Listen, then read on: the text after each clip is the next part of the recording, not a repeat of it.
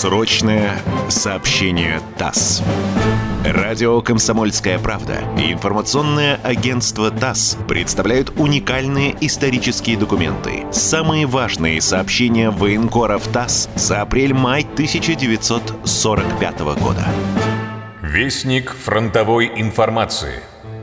Недавно на имя командира одного из подразделений пришло письмо от колхозника Шаульдерского района Южно-Казахстанской области Хаджи Мухана. Колхозник сообщал, что он на свои личные сбережения приобрел боевой самолет и решил подарить его Красной армии. Хаджи Мухан выразил желание, чтобы его самолет был вручен летчику-казаху. На днях самолет прибыл в подразделение. На аэродроме состоялся митинг. В торжественной обстановке подарок советского патриота был вручен летчику-казаху Каджай Шалабаеву. На митинге было зачитано и ответное письмо летчика-колхознику. «Дорогой товарищ Хаджи Мухан», — говорится в письме, «сегодня командование вручило мне купленный вами боевой самолет.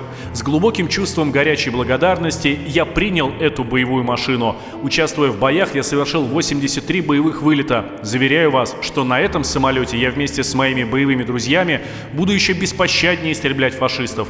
На вашем самолете я буду воевать до тех пор, пока не будет полностью разгромлена фашистская Германия, пока не будет водружено над Берлином знамя победы.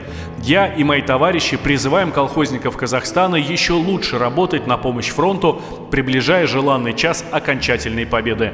С боевым приветом, летчик Каджай Шалабаев. Срочное сообщение ТАСС.